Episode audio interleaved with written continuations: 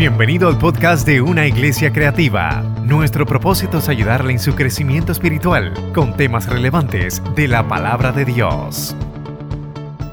Gloria a Dios. Gloria a Dios. Amén.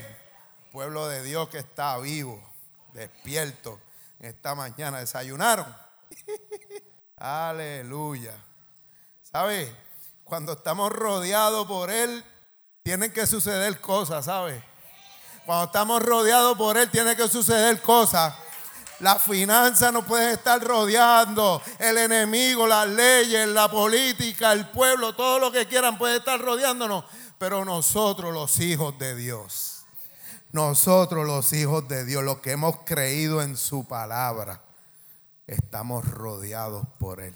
Caerán mil a mi diestra, pero a mí no van a llegar. Gloria a Dios, bendito sea el nombre de Jesús. Para mí es un privilegio, un honor una vez más estar aquí eh, en mi iglesia, en mi casa, con mis hermanos, para exponer la palabra del Señor. Y les voy a pedir que se pongan de pie, vamos a orar. Antes que siga hablando y a mitad del sermón diga, vamos a orar. Y adoración suba y comience a, a tocar sin que yo haya terminado. Es un chiste interno, ellos saben. Gloria a Dios. Padre, en el nombre de Jesús, en esta mañana te damos gracias, Señor. Te damos gracias, Padre amado, porque una vez más, Señor, tu misericordia, Señor, se hacen vivas en cada uno de nosotros, Dios. Gracias, Padre amado, porque una vez más, un día más de vida que tú nos das la victoria, Padre mío. Porque nos das el privilegio de poder congregarnos en tu casa, Señor. Nos das el privilegio, Señor, de poder compartir con hermanos, Padre amado. Gracias, Señor, por tu espíritu que nos ministra, que nos dirige, que nos redarguye, Señor. Gracias por tu palabra, Padre, que es viva y eficaz, Señor. Padre amado, te damos gracias, Dios. Te damos gracias porque tú nos has bendecido con toda bendición, Señor. Y sobre todas las cosas te damos gracias, Señor, por tu presencia. Porque estás aquí, porque eres real, eres palpable, te podemos sentir, Señor. Te podemos ver, Padre amado. Gracias por tu presencia, Señor. Gracias por las acaricias del Espíritu, Padre amado. Gracias por tocar nuestra mente y nuestros corazones, Señor. Porque hemos venido a entregarnos a ti, Padre mío. Hemos venido a dedicarte y a honrarte con nuestra alabanza, con nuestra adoración, Padre amado. Pero eres tú, Padre mío, quien te has placido bendecirnos, Señor. Te pido, Dios, que sea tu Espíritu Santo ministrando cada uno de los corazones que están aquí, Padre. Que podamos salir con una nueva experiencia, enfocados, Señor, en la voluntad que tú tienes para cada uno de nosotros, Dios. En los planes futuros, Padre amado, en los planes que has diseñado para cada uno de nosotros, Señor. Y te doy gracias, Padre mío. Gracias por tu amor incondicional hacia cada uno de nosotros, Señor. En el nombre poderoso de Jesús, a ti te adoramos, a ti damos toda gloria, honra. Amén. Pueden sentarse mis hermanos, pueden tomar asiento. Vamos a estar un ratito aquí exponiendo la palabra del Señor en este retiro en diciembre. ¿Hay almuerzo al mediodía, paz? No, terminamos como a las 3. Ok. ¿Están listos? Arranquemos. Para nosotros, los que hemos creído en Dios, los que hemos tomado la decisión de aceptarle, para nosotros y el cristiano promedio, es, es, normal y es natural tener conocimiento, al menos un conocimiento básico de lo que son las escrituras, de lo que es la palabra de Dios de sus enseñanzas, de sus mandamientos y de sus promesas. Es normal que nosotros, cuando venimos a los caminos del Señor, cuando aceptamos a Jesucristo, nos interesemos por lo que dice su palabra. Porque un día nos fue dulce como la miel y fuimos atraídos hacia ella. Y tomamos la decisión de aceptarle. Y podemos comprender que la palabra nos fue dada para instruirnos y para guiarnos en un camino que Dios ha delineado, ha trazado para cada uno de nosotros. Pero el conocimiento de la palabra de Dios en sí mismo no transforma al cristiano. El conocimiento de la, de la, palabra de Dios es bueno, pero conocer la palabra de Dios no crea cambios en la vida del hombre. Es cuando nosotros hacemos eh, nuestra esa palabra y la vivimos. Es cuando, cuando la hacemos práctica. Cuando comenzamos a obrar en ella. Ahí es cuando el Espíritu Santo, por medio de la palabra de Dios, comienza a transformar las vidas. Cuando nosotros comenzamos a más que escucharla, a más que aprenderla, a más que conocerla, comenzamos a vivirla. Ahí es cuando la vida del cristiano comienza a tomar un nuevo giro, comienza a, tener sentido la decisión que hemos tomado. Eh, en 2 de Timoteo 3, 16 y 17 dice, Toda la escritura es inspirada por Dios y útil para enseñar, para redarguir, para corregir, para instruir en justicia a fin de que el hombre de Dios sea perfecto, enteramente, preparado para toda buena obra. El fin de la palabra de Dios es redarguirnos, corregirnos, es instruirnos. ¿Para qué? Para que seamos perfectos, enteramente preparados para la obra del Señor. Es para la obra del Señor. Ese es el fin.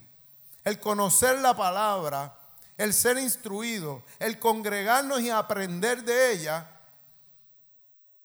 estaría incompleto si no llegamos a lo que es la obra de Dios. Para eso se necesita actitud. Necesitamos tener la actitud correcta para poder llegar a la práctica de las enseñanzas recibidas por medio de su palabra. Cuando ponemos lo en obra, cuando ponemos por obra lo aprendido y damos testimonio a nuestros semejantes de lo que Dios está haciendo en nuestras vidas, permitimos que su palabra nos vaya perfeccionando y preparando para, para toda buena obra. Es cuando logramos activar la actitud correcta de vivir su palabra. Cuando eso ocurre, inevitablemente vamos a ver frutos en nuestras vidas. Y Dios, Dios quiere que demos fruto. Fruto en abundancia, abundante fruto. Para nosotros mismos, para su gloria y su honra y para nuestros semejantes. Yo quiero hablarles un poco sobre un testimonio, sobre algo que yo viví hace varios años atrás. Eh, como todos conocen, yo trabajo en energía eléctrica. Eh, es, un campo difícil en donde yo me encontraba eh, servicio al cliente. Les voy a hacer una pequeña, ¿verdad? Una pequeña historia de lo que yo viví. Ya yo había llegado a esta casa y trabajaba en la oficina comercial de Humacao. Cuando yo llegué a la oficina comercial de Humacao, como es de costumbre, y a lo mejor algunos han pasado por lo que yo pasé, ya los grupitos estaban hechos, ya las personas de confianza de los jefes ya estaban. Y cuando yo llego a la oficina comercial de Humacao, pues fui como que relegado. Yo venía de, un, de una oficina donde donde yo me sentía útil, donde yo me sentía productivo. Y llegué a esa oficina y sentía que no me tomaban en cuenta, que no me consideraban para nada. Me metieron en una caja de cobros cuando yo tenía la capacidad de hacer muchas más cosas. Y me frustré. La frustración llegó al grado de yo cambiar mi actitud en el trabajo. Cambié mi actitud y me quería ir de allí. Tenía que cumplir tres años allí por una condición de la plaza, pero yo me quería ir. Y un día le dije a la jefa, oiga, si usted, no me quiere aquí, si no le sirvo para nada, ¿por qué no me deja ir? Y ella me contestó algo fuerte, algo duro, pero era una realidad. Ella me dijo, porque yo prefiero tener un empleado mediocre que no tener ninguno. Me dejó frío. Me dejó frío. Y ya yo le serví al Señor, ya yo estaba aquí. Y en ese momento, ¿qué pasó con mi vida? Pues me puse un poquito más rebelde. Ya me importaba menos todavía. Y sucede que eh, me tuvieron que operar esta mano izquierda. Tuve siete meses por el fondo en mi casa. esos siete meses me sirvieron para reflexionar. Y hubo una predicación aquí. No recuerdo quién fue que la dio, no, sé si fue Pastor David, esto fue Fernin o Carlos David, eh, eh, Carlos Javier, no recuerdo. Pero esa predicación me impactó, impactó mi vida. Esa predicación me jamaqueó. El conocer la palabra no me había hecho tener buenas actitudes. El conocer la palabra no me había hecho mejor persona en mi lugar de trabajo.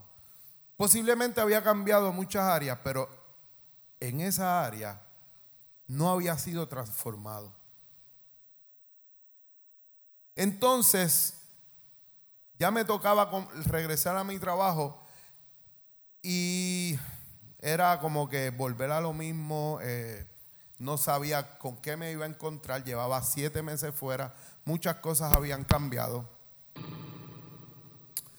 Eh, la situación ocurre en que cuando el día que yo regreso a mi trabajo, es como si nadie hubiera regresado. Yo llegué y mi escritorio estaba totalmente desmantelado, no tenía computadora, no tenía nada, documentos, no había nada. La gerente no se reunió conmigo, no, no, me, no me reunió para decirme, mira, Ah, qué bueno que regresaste, hay estos cambios, tenemos estos cambios, se han firmado nuevas leyes, hay estas instrucciones, absolutamente nada. Nadie había llegado. Imagínense cómo yo podía sentirme. Me senté por un momento en mi escritorio vacío y pensé, seguir la misma conducta que había tenido, a dónde me había llevado. O tomar la determinación, la decisión de cambiar mi actitud. En ese momento tomé una determinación de que yo no estaba allí por mi gerente. De que yo estaba allí porque Dios así lo había determinado.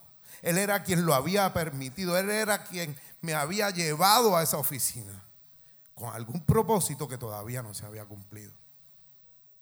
Y me moví y comencé a buscar cantos de computadoras por todos lados, en las covachas, donde estaban las cosas que no servían. Y de momento armé un Frankenstein allí en mi computadora.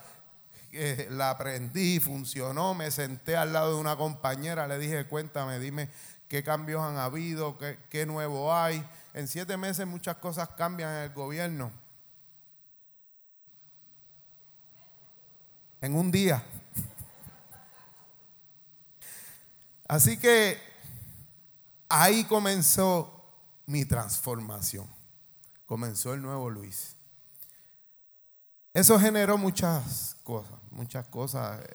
Generó resistencia en algunas, en algunas áreas y, generó esto, generó cambios, eh, sorpresas y cosas así.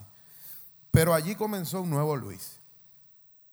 Comencé a trabajar diferente, sabiendo que lo que yo hacía no era para mi jefa, sino que era para Dios.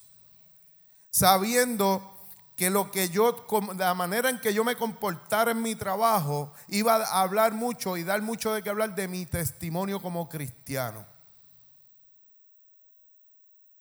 La verdad es que comencé a trabajar, comencé a cambiar, comencé con una nueva actitud. Mi jefa se sorprendió totalmente, ella no lo podía creer. Comenzó a tomarme en cuenta, comenzó a darme trabajo, porque llegó en un momento en que los empleados estaban un poco rebeldes con ella, porque ella era un poquito difícil. Y esto, tengo a Eliezer aquí como testigo, no me deja mentir. y Maribel no, no vino, no la veo hoy, pero mira, la realidad es, Aníbal no, Aníbal no estaba en Junco en ese tiempo, no estaba en Humacao. No, no sé si llegó a trabajar con, ella. ¿Sí? Ah, ok, él sabe. Entonces, entonces comenzamos a, no he dicho nombre, no he dicho nombre. Comencé a, moverme, ¿verdad? En una dirección diferente a la que me, me había movido antes.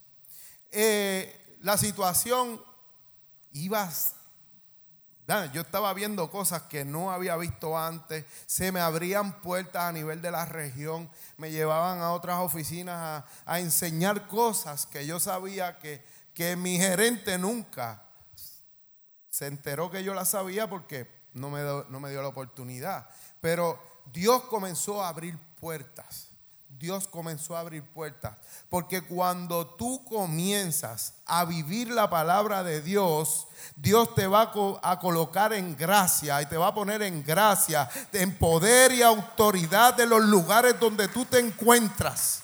Y comenzó a abrir puertas en mi trabajo. Yo mismo no me lo podía creer. Y por causa de la operación que, que tuve, recomendaron un acomodo razonable en mi trabajo y hubo una reunión. Eso fue alrededor de dos años después, porque el gobierno es ágil. Y me operaron y como dos años después se dio la reunión para mi acomodo razonable. Entonces, vino la directora regional en aquel entonces a la reunión porque la idea de ella era que mi acomodo razonable me lo dieran en una nueva oficina que iban a abrir en Caguas, que se ajustaba perfectamente a mi acomodo razonable. Y ese día, todavía al día de hoy, me emociona. Porque ese día, cuando estaban en la disputa a dónde yo iba a ir a trabajar. Ese día mi gerente, con su boquita de comer, al frente mío, al frente de nuestro jefe, dijo allí, yo no puedo dejar a Luis porque ese es el mejor empleado que yo tengo en la oficina. Y ella acomodó todo lo que tuvo en sus manos para que mi acomodo razonable fuera en la oficina. Y Maribel se perdió esta parte, que ella, ella estuvo ahí. Maribel estuvo en la reunión, tomando minutas. Allí estuve yo durante 12 años en esa oficina. Y para la gloria de Dios, para la gloria de Dios, Dios me puso en gracia. Dios abrió puertas pude dar buen testimonio. No un testimonio perfecto. Dios no busca perfección en nosotros. Pero lo que sí Dios quiere es que nosotros vivamos su palabra. Es que nosotros podamos decir, yo vivo en la palabra de Dios. Yo vivo en la palabra de Dios. Y, lo único que yo hice allí fue obedecer lo que me dice la palabra de Dios en Colosenses 3, 23 y 24. Colosenses 3, 23 y 24 dice, y todo lo que hagáis, hacedlo de corazón, como para el Señor y no para los hombres, sabiendo que del Señor recibiréis la recompensa de la herencia, porque al, al Señor servís. Todo lo que hagamos en nuestros trabajos, en nuestra casa, en nuestra familia, en nuestra comunidad, a nuestros semejantes de la iglesia. Todo lo que hagamos, hacerlo para el Señor. No para nuestro jefe, ni aún para nuestro pastor. Porque a Cristo el Señor servís. A Cristo el Señor servís y la recompensa viene. La recompensa es real. Si serví al pastor, si serví a tu jefe, si serví a, a, a tu esposo o a tu esposa, tengo que decirte que puedes ser decepcionado. Puedes ser decepcionado. Dios mueve a sus hijos. Dios mueve a sus hijos para recompensar a los que le sirven. Cuando nosotros trabajamos aquí en el ministerio para el Señor y no para nuestro pastor, Dios recompensa. Y el pastor no es ciego, el pastor ve todo lo que pasa aquí. Y Dios les revela los planes que tiene para cada uno de nosotros. Así que cuando usted es llamado para servir en la casa de Dios, hágalo como para el Señor, sabiendo que hay gran recompensa. Hay gran recompensa en el servicio a Dios. Nuestros líderes, nuestro pastor, nuestro presbítero, todos nuestros líderes del concilio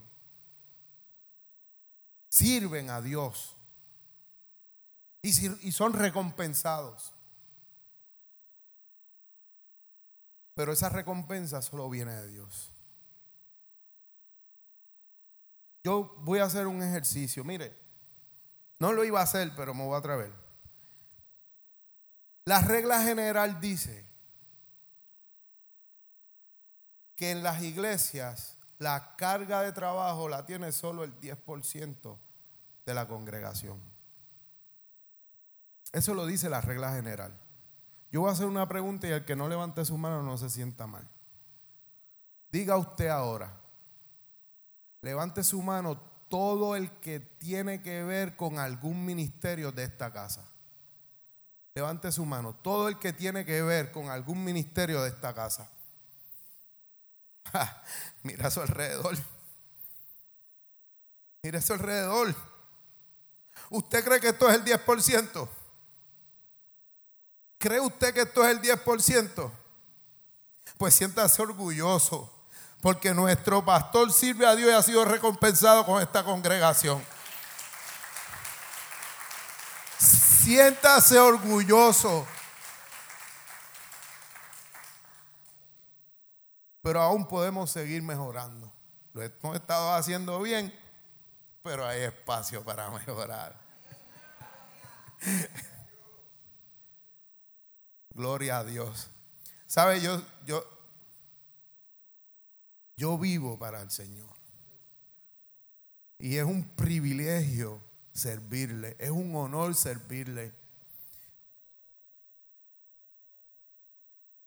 Nosotros todo lo que hacemos, la naturaleza, la naturaleza del ser humano, o sea, estoy hablando del hombre carnal. Su naturaleza es que todo lo que hace, todo lo que hace es para obtener un beneficio. Todo lo que hace es para obtener un beneficio. Y eso está en nuestra naturaleza. El problema es dónde te enfocas en obtener beneficio. Si te enfocas en el hombre o te enfocas en Dios. Yo no te voy a decir que sea hipócrita y diga que no, que tú todo lo haces sin esperar nada a cambio. Bueno, por lo menos yo, yo lo hago de corazón, sabiendo que Dios me va a recompensar, pero sabiendo que la recompensa ya está, sabiendo que Él dijo en su palabra que Él me bendijo con toda bendición, sabiendo que la recompensa es real y que viene de Dios porque Él nunca falla. Él nunca falla. Y la mayor recompensa fue entregada a nosotros en la cruz del Calvario cuando creímos en el sacrificio de Cristo Jesús en la cruz para el perdón de nuestros pecados y salvar nuestra alma. Pero en la vida, la meta del ser humano es vivir una vida plena, llena de triunfos y llena de alegría, donde podemos estar cómodos y disfrutar de nuestra vida. Nos encontramos en este momento en el mes de diciembre, ya casi a finalizar el año. Y es en este tiempo en que nosotros comenzamos a pasar un examen, a pasar juicio sobre cómo hemos vivido durante este año. Y ahí es que comenzamos a reflexionar sobre nuestros errores y nuestros aciertos. Sobre qué hemos hecho bien, qué hemos hecho mal y cómo lo podemos mejorar. Porque nuestra naturaleza, que cada año sea mejor que el anterior. Esa es una meta. Entonces ahí vienen las famosas resoluciones de año nuevo. Y comenzamos a establecer una lista de resoluciones. Y con esa lista un plan, un plan de trabajo. Entonces tenemos resoluciones como la más famosa. ¿Cuál es la, resolución más famosa? Rebajar. Rebajar yo, ya yo me hice esa resolución. Pero todos los años yo comienzo en enero. El año que viene digo lo mismo, comienzo en enero del otro año. Ahí es que comienzan entonces las resoluciones de año nuevo. Quiero rebajar. Eh, voy a, no he ahorrado en mi vida, pero ahora voy a comenzar a ahorrar. Voy a cambiar de trabajo. Algunos piensan en casarse, en mudarse. En fin, la lista puede ser tan grande como nuestra capacidad de soñar. Puede haber una lista enorme. Y todas estas cosas que tenemos presente para mejorar son buenas, traen calidad de vida, pero requieren de un plan y de una actitud para poder lograrlas. Podemos tener resultados diferentes si nos los proponemos. Diferentes a la del año pasado que nos pusimos a dieta los primeros cinco días de enero. Vino Reyes, se fue la dieta, las octavitas, los enamorados, las madres, los padres. Vino verano, vamos a chinchorrear. Y la resolución duró cuatro días porque en Año Nuevo no contó. Entonces, el mundo se empeña la vida misma se empeña en ponernos trabas para que nuestras metas y nuestros planes no se cumplan. Comenzamos a, a, pasar por adversidades. Esas adversidades nos presentan obstáculos y retos para que no podamos cumplir los planes que hemos trazado. Pero yo te quiero decir que si es importante cumplir los planes que nosotros hemos trazado para nuestra vida, ¿qué más importante pudiera ser cumplir el plan de Dios para nuestra vida que está establecido en su palabra? En Mateo 4:4 está la clave para que nosotros podamos cumplir las metas que están establecidas. Mateo 4:4.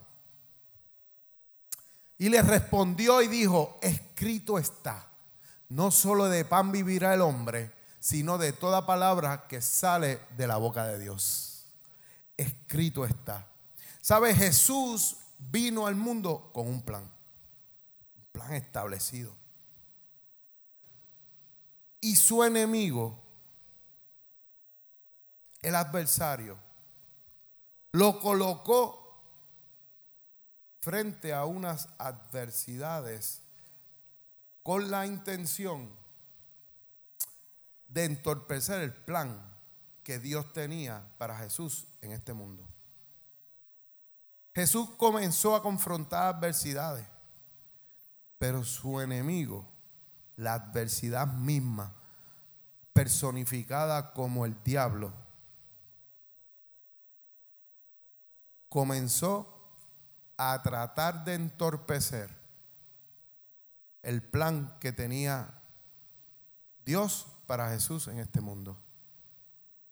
Y la respuesta de Jesús le dijo, no solo de pan vivirá el hombre, sino de toda palabra que sale de la boca de Dios.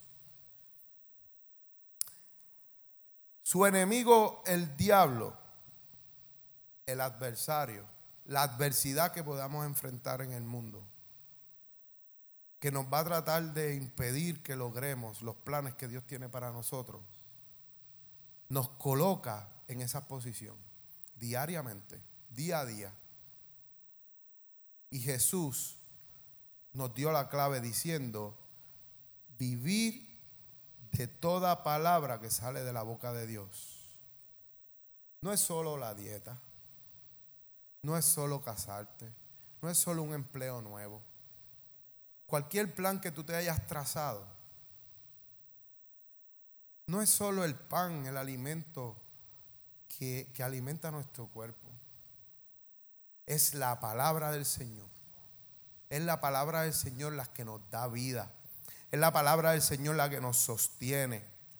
Esta corta frase, vivir toda la palabra de Dios nos habla de la importancia de conocer la palabra de Dios y de la importancia de vivirla. Jesús dijo en Juan 5:39, escudriñar las escrituras, porque tal parece que en ella está la vida eterna. En su palabra hay dirección, enseñanza, corrección, hay pactos y hay promesas. Pero si importante es conocer todo esto, importante es ponerlo en obra. Es vivirla. Este, este texto, esa corta frase es la que da el tema de, de esta predicación. Vivir su palabra. Vivir su palabra fue lo que me ayudó a cambiar de un empleado mediocre a estar entre los mejores empleados de mi trabajo. Fue su palabra. Fue la determinación, fue la actitud, fue la fe en la palabra de Dios la que provocó el cambio. Ya yo conocía la palabra, ya yo la había estudiado, la había declarado, la había enseñado. Pero vivirla, ponerla por obra, es lo que es lo que provoca la transformación del hombre. Es lo que provoca que nosotros podamos ser renovados día a día y llevados a nuevos niveles. Son, son las enseñanzas de Dios, es la dirección de Dios, es la corrección de Dios a través de su palabra. Son los pactos que Dios hizo. Es creer en sus promesas. Santiago nos dice en el capítulo 19, verso 22, que seamos hacedores de su palabra y no oidores, engañándonos a nosotros mismos. Cuando nosotros solo somos oidores de su palabra y no hacedores, los únicos que a quienes estamos engañando es a nosotros mismos. Ni tan siquiera engañamos a aquellos que nos rodean. Porque aquellos que nos rodean van a seguir viendo las mismas malas actitudes y la falta de fruto en tu cristianismo. Por eso no podemos ser oidores, tenemos que ser hacedores para poder dar fruto y fruto en abundancia. Queremos dar buenos frutos, nos gustaría vivir la vida que Dios ha separado para nosotros. Porque Jeremías 29:11 dice que Dios tiene planes de bien y no de mal para nuestras vidas. ¿Estarán mis planes del 2020 sujetos a la palabra de Dios? El diseño de mi vida que proyecto para el 2020 está sujeto al diseño de Dios. Estaremos dispuestos a tomar la actitud correcta para asumir el reto de vivir la palabra de Dios, de vivir su palabra. Como dijo Jesús, de vivir toda la palabra de Dios. Incluye las promesas, incluye la, disciplina, la corrección, el mandato. Si Dios ha diseñado un plan, es en ese plan que yo quiero vivir. Y para eso tengo que tener una nueva actitud. Y quiero comentarte sobre tres aspectos de la actitud que debemos de asumir. Una actitud de sinceridad. Necesitamos ser sinceros. Sinceros con nosotros mismos y sinceros con Dios. Tenemos que decirle a Dios que nosotros no podemos hacerlo que necesitamos del Espíritu Santo para que nos guíe a toda verdad. Que necesitamos tener una relación con el Espíritu para que nos muestre el camino correcto. Que necesitamos una relación más estrecha con el Espíritu Santo para que nos redarguya y nos corrija en los momentos que necesitamos corrección. Para que podamos dar fruto para que podamos tener templanza, para que podamos tener dominio propio, para, para que podamos ser benignos, que podamos dar amor, para que podamos ser generosos y misericordiosos con los que nos rodean y no nos quieren ver bien. ¿Cuál hubiera sido mi presente hoy si yo hubiera querido hacerle la vida imposible a la que era mi jefa. Hoy día esa mujer me ve y me abraza y me besa. Y me quiere todavía. Aún. Porque no somos perfectos. Y así, en el resto de la oficina y en el resto de las personas, que han tenido trato conmigo, tengo que decir que, que, estoy, que estoy feliz de haber podido asumir la actitud de cambiar, de ver fruto, de darle la gloria a Dios donde quiera que me paro y decir, Dios me ha puesto en gracia. Que, que el 6 de octubre pude entrar en una nueva etapa laboral solo porque Dios abrió la puerta, solo porque Dios me puso en gracia y que no importa dónde yo esté, yo puedo decir, la pala que yo tengo se llama Jesucristo. Porque me puso en gracia. Tenemos que admitir que los hijos de Dios necesitan, de hecho, si no tienes al Espíritu Santo, en ti, no puedes llamarte hijo de Dios. Porque aquellos que son guiados por el Espíritu, esos son hijos de Dios. Romanos 8:14 dice, porque todos los que son guiados por el Espíritu de Dios, estos son hijos de Dios. Y Jesús en el capítulo 16 de Juan nos habla que seremos guiados a toda verdad y justicia por el Espíritu Santo.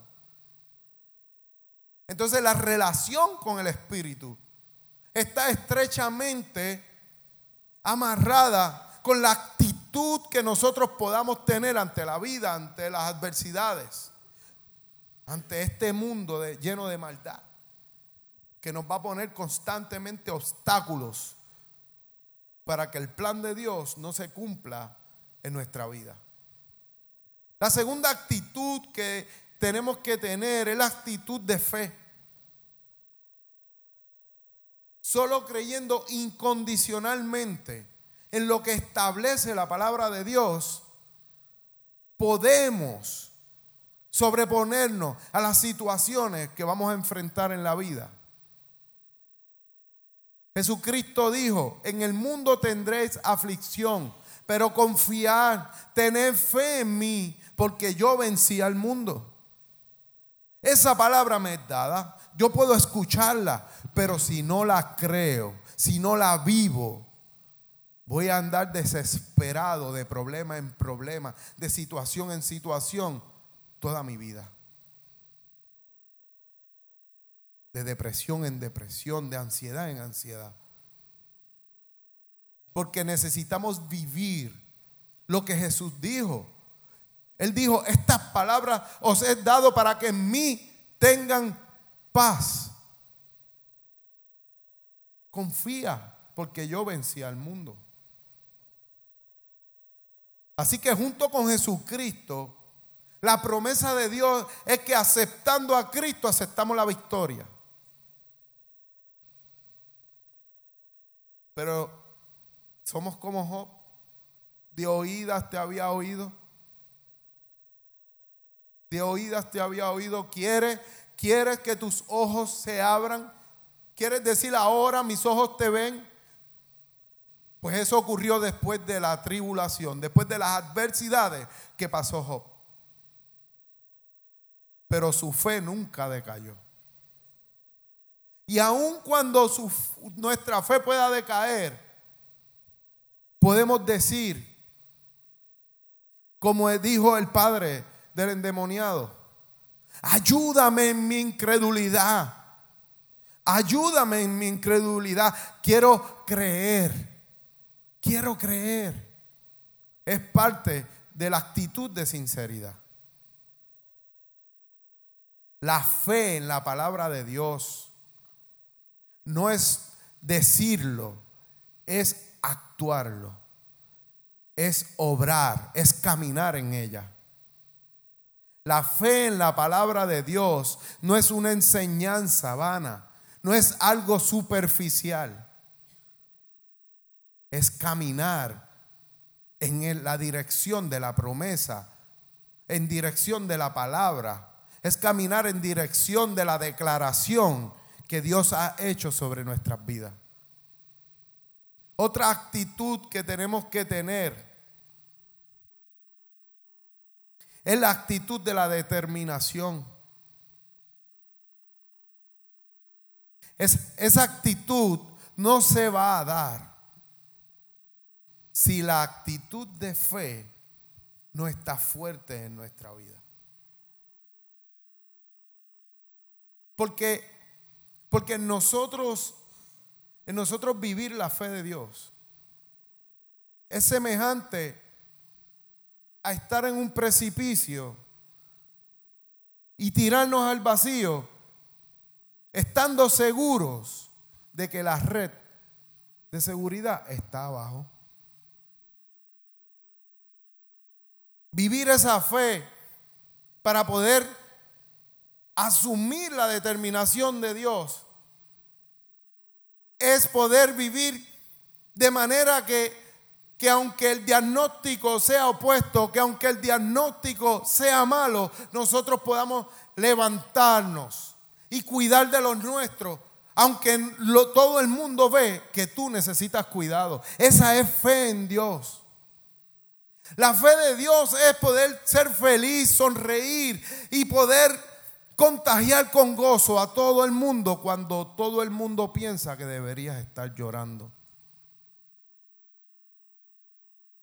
La fe en Dios es saber que si Dios lo dijo, es porque se va a cumplir. Si Dios lo dijo, es porque lo hará. Y cuando nosotros tenemos firme la actitud de fe en nuestra vida, vamos a asumir una actitud, una actitud de determinación. Cuando nosotros tomamos una actitud de determinación, es un asunto de voluntad. Es un asunto de entregar mi voluntad a Dios. Para que sea la voluntad de Dios la que gobierne mi vida. La determinación, la actitud de determinación es la que me va a ayudar a tomar las decisiones correctas y no rendirme. Porque yo me, yo me he determinado vivir la palabra de Dios. Eso no podemos lograrlo sin la ayuda del Espíritu Santo. El Espíritu Santo es aquel que nos confronta con la verdad. Él, es aquel que nos confronta con nuestra realidad. Nos muestra la palabra de Dios, la verdad de Dios. Y provoca que tengamos un juicio de valores en nuestra vida. Ese juicio de valores va a provocar la toma de decisiones para que nuestra determinación sea basada en la palabra de Dios. El hombre puede determinar no seguirle, el hombre puede determinar seguirle, el hombre puede determinar no vivir su palabra, el hombre puede determinar vivir su palabra, pero es ese juicio de valores que nos va a llevar a toda verdad, a toda justicia, viviendo la palabra de Dios. Hay una definición de lo que es determinación.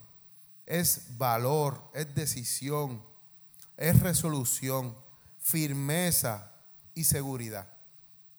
Y me gusta esta, osadía, valor o atrevimiento con el cual se actúa. Porque tenemos que ser atrevidos. Tenemos que atrevernos a dar el paso de fe. Podemos tenemos que atrevernos, tenemos que ser audaces, osados, tener el valor de caminar en lo que yo estoy convencido que es real, aunque no lo esté viendo. Eso es fe. Pero necesitamos tener una determinación en ese aspecto. Tenemos que tener valor y atrevernos a actuar. Dios le habló a Josué en el capítulo 1, versos 8 y 9 y dice, nunca se apartará de tu boca este libro de la ley, su palabra, sino que de día y de noche meditarás en él para que guardes y hagas. No solo tenemos que guardar, sino que también tenemos que hacer. Para que guardes y hagas conforme a todo lo que en él está escrito. Porque entonces, y solo entonces, y escúcheme bien, cuando guardamos y hacemos, es que entonces harás prosperar tu camino y todo te saldrá bien. Esa es la promesa de Dios. Cuando guardamos y hacemos. Y mira lo que le dice en el próximo verso. Mira que te mando. Mira que te mando. Esa frase tiene sentido de advertencia. Ya es la tercera vez que le dice, sé valiente, esfuérzate. Y le dice aquí, mira que te mando que te esfuerces y seas valiente. No temas ni desmayes, porque Jehová tu Dios estará contigo donde quiera que vayas. Jehová tu Dios estará contigo donde quiera que vayas. Es una promesa. Es una promesa, pero esa promesa está condicionada. Cuando nosotros tomamos la actitud correcta de vivir en su palabra, Él prosperará, nuestros caminos y todo nos saldrá bien. Y Dios promete que estará conmigo donde quiera que vaya. Los días buenos y los no tan buenos, ahí estará Él. Cuando vivimos su palabra, la gracia, la misericordia de Dios anda con nosotros en todo momento, día a día.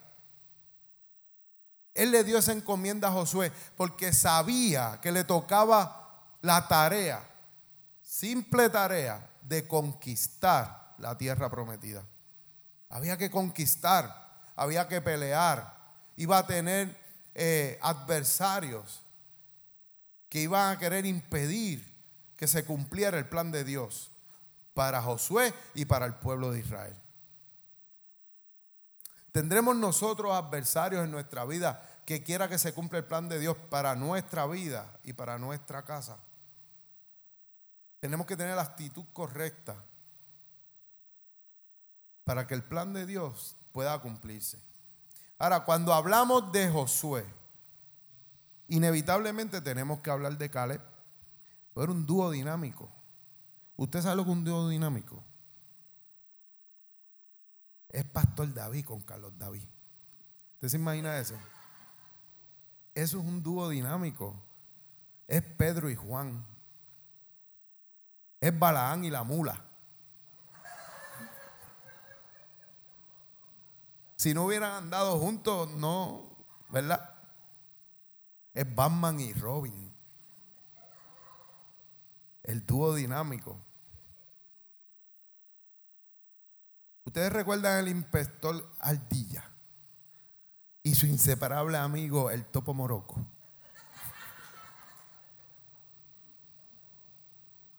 ¿Alguien aquí conoce a Maneco y a Viroldo? Ustedes saben lo que es un dúo dinámico. Ustedes saben lo que es un dúo dinámico. Y Josué y Caleb eran un dúo dinámico. Eran eran inseparables, eh, eran valientes, estaban hechos con el mismo molde. Entonces, podemos ver que en el capítulo 13 del libro de números, Moisés dio la encomienda a 12 de su pueblo para que espíen en la tierra prometida. Y solo dos, hablando de Josué y Caleb, vieron a los gigantes chiquitos al lado de su Dios. Mas los otros diez vieron gigantes en la tierra y no creyeron que el poder, la palabra y la voluntad de Dios iba a hacerlos tener la victoria y conquistar la tierra. Pero estos dos valientes, estos dos valientes creyeron en la palabra de Dios. Estos dos valientes vivían la palabra de Dios. Y dijeron, vamos, pues más el pueblo de Dios no fue. Y Dios los hizo andar por el desierto nuevamente. Los hizo regresar. Y dijo, esta generación, ni tú, Moisés, entrarás en la tierra prometida. Será mi hijo Josué quien guiará al pueblo. Y 40 años después entraron a la tierra prometida. Luego, en ese mismo tiempo, en el libro de. En el libro de. Déjame ver dónde fue. En Deuteronomio 1, creo, me parece que fue. En Deuteronomio 1. Eh, sí, Deuteronomio 1.36. Dios promete a Caleb que iba a conquistar Montebrón por, como fruto de su valentía y de su fidelidad, como fruto de haber creído En Deuteronomio 1.36 Dios establece que ese monte iba a ser la heredad de, los hijos de Caleb.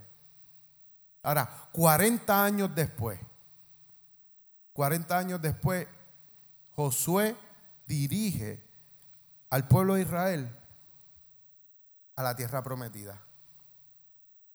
Vencen a Jericó y ustedes conocen la historia. Ahora, cinco años más tarde, yo no sé qué estaba pensando, no sé qué era lo que estaba ocurriendo. Pero Caleb, 45 años después de aquella promesa, recuerda, recuerda que Dios le había prometido que aquel monte era de él. El monte, el monte Hebrón. Que ese monte iba a ser para su herencia, para la herencia de sus hijos. Y Caleb lo había, lo había entendido y Caleb lo había aceptado. Y yo no sé si estaba tomando piña colada en una hamaca cuando de momento dijo, ese monte que está ahí es mío. Y ya. Es como cuando usted vio a la que hoy día su esposa y la vio y dijo, esa chica que está ahí va a ser mi esposa.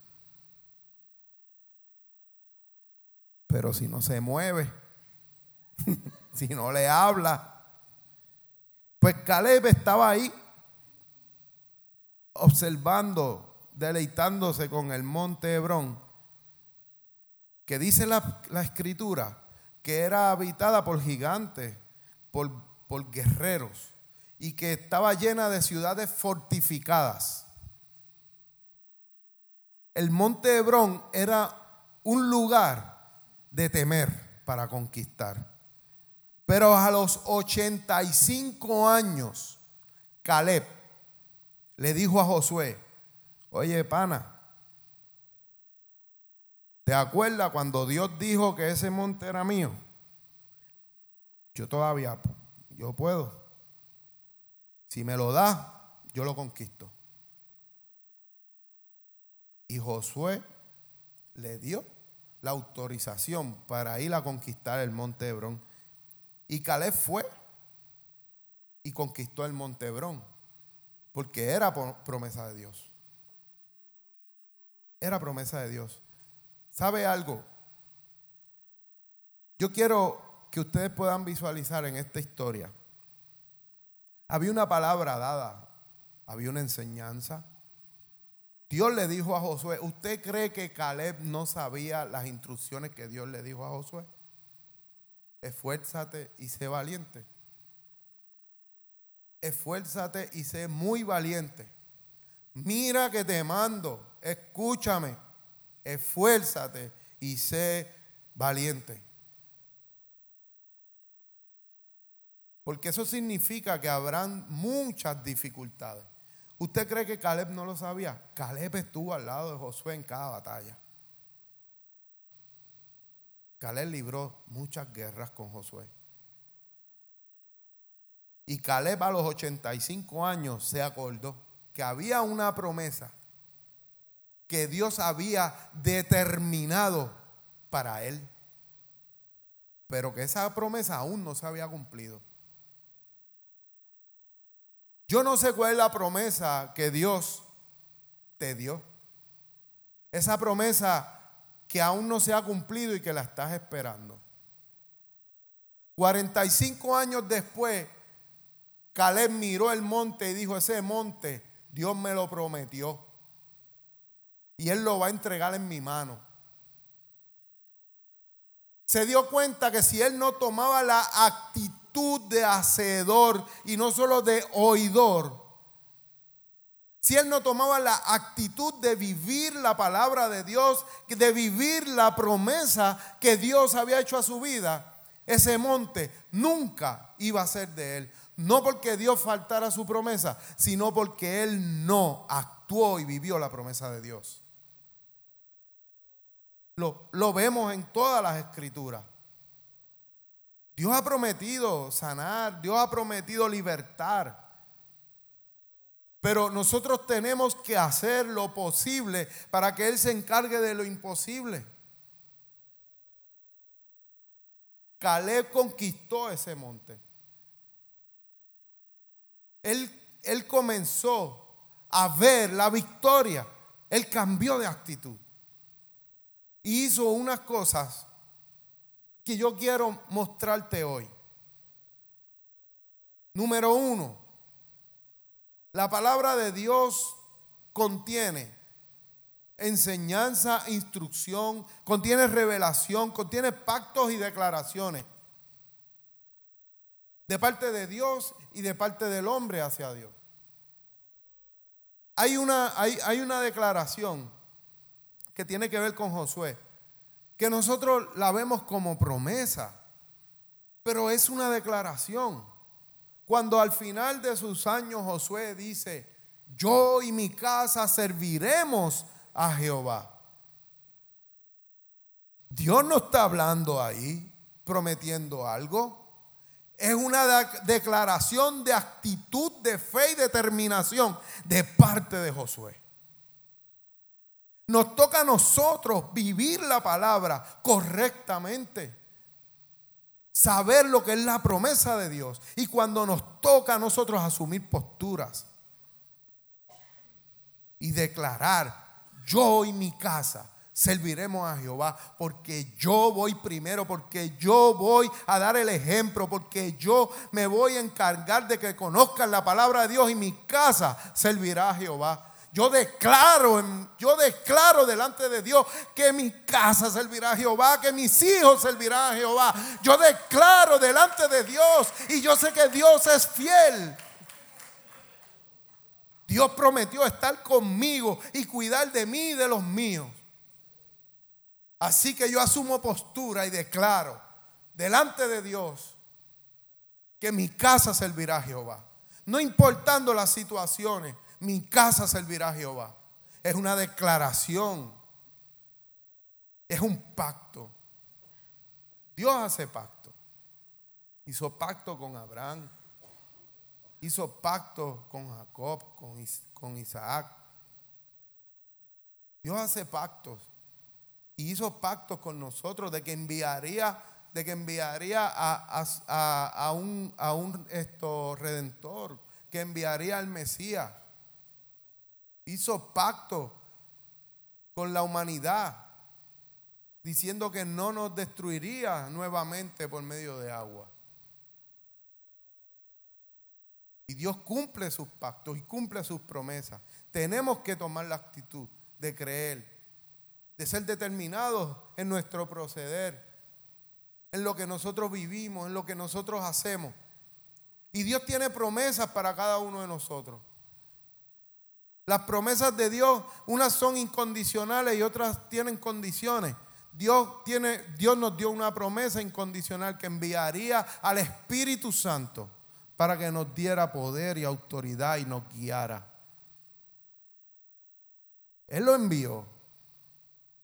Ahí no había condición. Dios lo envió. Ahora, la condición está luego. Si tú lo aceptas y lo recibes. Pero Dios cumple sus, sus palabras, Él cumple sus promesas. Y hubo algo que hizo Josué eh, perdón, Caleb, para que la, la promesa de Dios se pudiera cumplir. Es que Dios es un Dios de orden. Dios honra a los que le honran y a los que honran, a los que Él ha puesto en autoridad. Hay un orden establecido. Dios dio la promesa a Caleb que ese monte era de él. Pero eso no le daba la autoridad de él por su propia cuenta a ir a conquistar el monte. Porque Dios dio la autoridad a Josué de repartir la tierra. Así que Caleb honra la autoridad que Dios había puesto sobre Josué. Nosotros los cristianos muchas veces confundimos las cosas. Dios me habló, yo no tengo que pedir permiso. Dios me habló, me dijo que hiciera tal o cual cosa. Pues yo lo hago. porque yo sirvo a Dios y no a los hombres. Pero Dios ha puesto un orden, ha puesto autoridad en esta casa, ha puesto autoridad en el gobierno. Y nos corresponde a nosotros tomar las actitudes correctas para que la gloria de Dios sea manifestada y que nos ponga en gracia y nos revierta de poder y de autoridad. Porque si no sabemos respetar las autoridades que Dios ha puesto, ¿cómo Dios nos va a dar la autoridad a nosotros? Así que Caleb va a donde Josué y le pide permiso, respetando el orden jerárquico que Dios había establecido. Dios nos manda a someternos. Si lo hacemos, asumimos la actitud correcta. Debemos prestar atención a las, adversidades y enfocarnos en la promesa de Dios. Caleb fue al campo enemigo y diez de sus compañeros trajeron noticias negativas no podemos, allí hay gigantes, son más que nosotros, son más fuertes, no podemos hacerlo. Ahora, en el mundo nosotros también recibimos todo ese impacto negativo. ¿Dónde está enfocada tu visión? ¿Dónde tú te enfocas? ¿En lo que dice el mundo o en lo que dice la palabra de Dios? Tu oído está presto a escuchar lo que dice la sociedad, lo que dice tu amigo, tu vecino, lo que dicen las noticias, los reporteros o lo que dice la palabra de Dios. Vivimos llenos de ansiedades, vivimos llenos de, de preocupaciones fundadas en lo que sale por las noticias, fundadas en los comentarios en la calle, fundadas en las malas noticias que no faltan día a día. Cuando Dios prometió cuidarnos de nosotros, cuando Dios dijo, buscad el reino de Dios y su justicia y todas las cosas serán añadidas. Lo creemos, lo recitamos, lo escuchamos, lo hablamos, pero realmente que decimos que lo creemos, realmente lo creemos. Lo vivimos. ¿Realmente creemos que Dios ha de añadir todas las cosas? ¿Realmente vives en esa creencia? ¿Realmente estás viviendo de que todo lo puedo en Cristo que me fortalece? ¿Realmente estás viviendo de que para los que aman al Señor todas las cosas obran para bien? Realmente lo estás viviendo, lo conoces, lo oíste, lo predicas, lo hablas, pero lo vives. Actúas en la dirección de la palabra de Dios. Caminas sobre su palabra y sus promesas. ¿Cómo afecta positivamente la palabra de Dios a mi vida, a las decisiones que yo voy a tomar? ¿Cómo nos afecta lo que hemos sido, en lo que hemos sido enseñados, instruidos? ¿Cómo voy a enfrentar la adversidad? ¿Con temor o con actitud de valentía? ¿Con osadía? ¿Con atrevimiento? Voy a enfrentar la adversidad de salud, las adversidades económicas, las divisiones familiares. ¿Cómo las voy a enfrentar? ¿Con qué herramienta las voy a enfrentar? ¿En dónde estamos poniendo nuestra atención? ¿En las murmuraciones del mundo? ¿O en la palabra de Dios? Necesitamos reflexionar en esto, hermano. Necesitamos reflexionar en dónde está puesta mi atención. ¿Dónde está puesta mi fe? ¿En qué yo creo más? En que todo está malo y no hay esperanza. O en que las misericordias de Dios son nuevas cada mañana y que Dios es un Dios de esperanza, de poder y de amor. Y que Él tiene cuidado de mí, cuidado de nosotros y que nada nos faltará. Que aunque mi padre y mi madre nos dejare con todo, Él me va a recoger. Que Él nunca ha visto justo desamparado, ni su simiente que mendigue pan. ¿Dónde está la ansiedad que vivimos en este tiempo?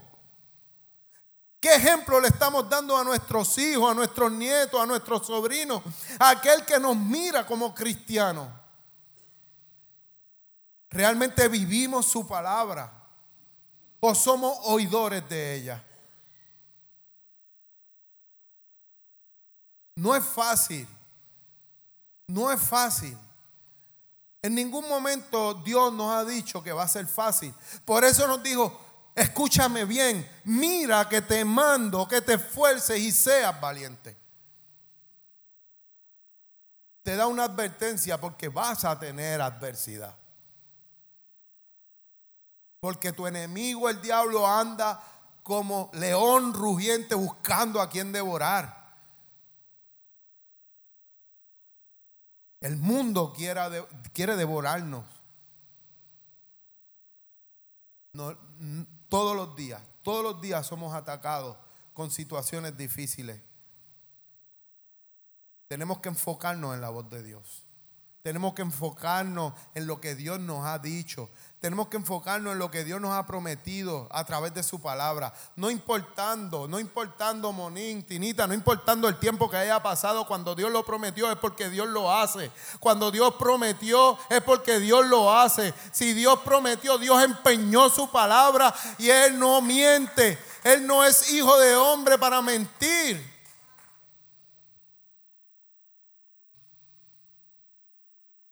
Si Él dijo que iba a salvar a tu familia, la va a salvar. Pero nosotros tenemos que hacer lo que nos corresponde. Estás modelando, estás impartiendo vida. Necesitamos actuar y vivir. Adoración puede ir pasando. No me envolví en esto y ya prácticamente estoy terminando. La realidad es que, que esto me, cuando yo, cuando Dios comenzó a hablarme sobre esto, Dios me mostró de tantas cosas que me libró, de tantas situaciones difíciles que pude salir, de lo que yo estoy viviendo hoy. Y él solo me decía, si lo hice una vez, lo puedo volver a hacer. Si abrí el mar una vez, lo puedo volver a hacer. Si caminaron sobre las aguas una vez, lo voy a poder volver a hacer. Necesitamos llamar las cosas que no son como si fueran. Necesitamos ser osados. Necesitamos ser valientes. Déjame decirte algo.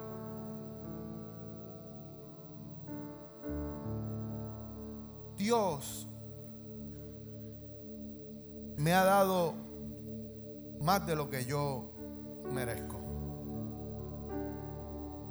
Y, le doy gracias todos los días porque he pasado muchas cosas. No todos conocen mi testimonio, la vida que yo he Pero tengo que darle gracias a Dios que tuvo misericordia de mí. Y que si un día, no importando que yo haya sido infiel, porque Él dijo que siempre permanecería fiel, siempre ha estado conmigo. Fiel. Aunque yo lo dejara, Él nunca me dejó. ¿Quién podrá separarme del amor de Dios? ¿Quién podrá separarme del amor de Dios? lo vives. Realmente lo vives. Vives sabiendo que nada ni nadie te puede separar de Dios. Ni dificultad, ni enfermedad.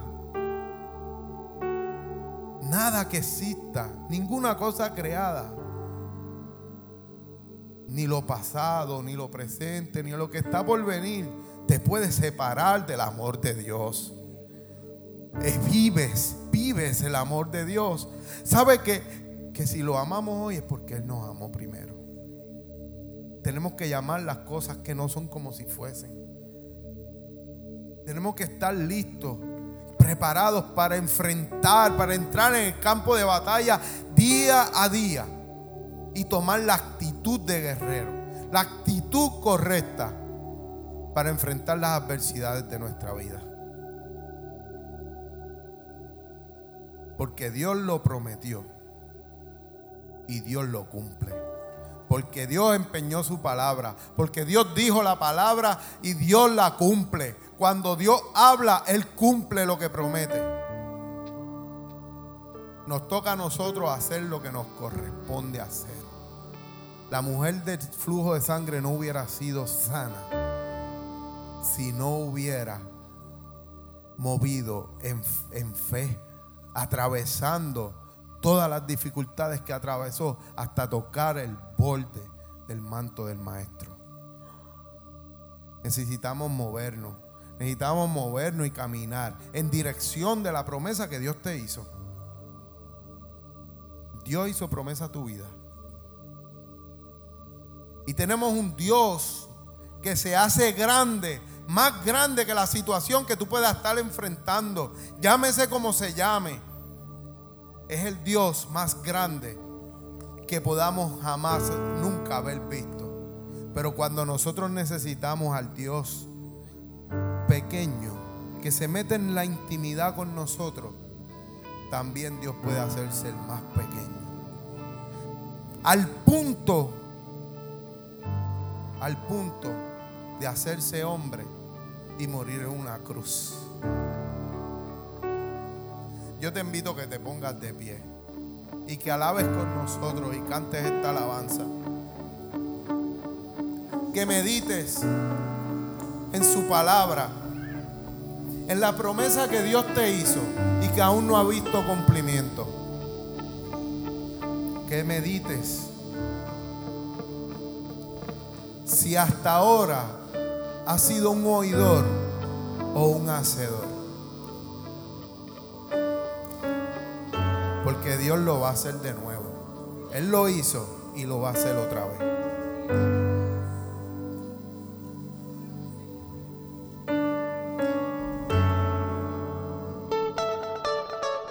Gracias por escuchar nuestro podcast. Para conectarse con nosotros, siga nuestra página web, unaiglesiacreativa.com o en Facebook, Una Iglesia Creativa, donde hay un lugar para cada miembro de su familia.